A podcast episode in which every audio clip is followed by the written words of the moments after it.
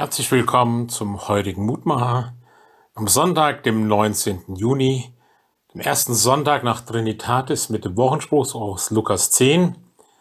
Wo ich hört, der hört mich, und wer euch verachtet, der verachtet mich.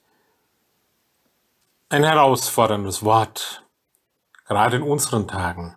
Was ist unser Zeugnis? Was geben wir weiter? Geben wir unsere Glaubensbotschaft von Herzen weiter? Ja, es ist ein hohes Maß an Verantwortung, das der Jesus seinen Jüngern und Jüngerinnen und damit auch uns auferlegt. Wir sollen Sprachrohr Jesu Christi sein. Durch unser Wort will er zu Wort kommen. Es hat keinen Sinn, dass wir uns dagegen wehren.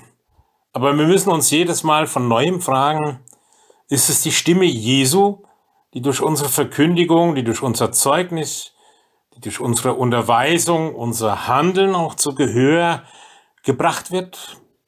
Oder mischt sich da nicht mitunter unsere eigene Stimme allzu sehr ein? Könnte da nicht je und je festgestellt werden, wer euch hört, der hört nur euch, weil die Stimme des Herrn unter uns zu kurz kommt? Auf der anderen Seite erfahren wir unverdientermaßen sehr viel Achtung vor den Menschen, wenn Jesus sagt, wer euch verachtet, der verachtet mich.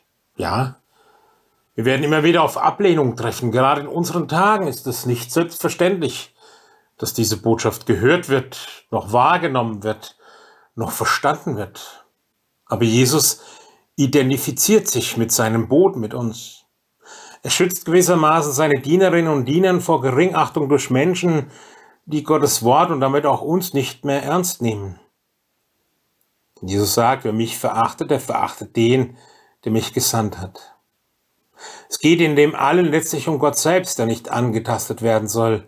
Umso größer ist unsere Verantwortung, immer selbst diese Botschaft zu hören, selbst aus ihr zu leben, damit unser Zeugnis auch ein Stück weit glaubwürdig sein kann.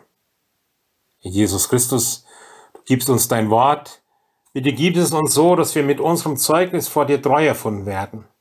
Mach uns offen dafür, dass wir von deinem Wort, das wir weiter sagen wollen, zuerst selbst getroffen werden, damit wir glaubwürdig bleiben. Amen. Es grüßt Sie, Ihr Roland Friedrich Pfarrer.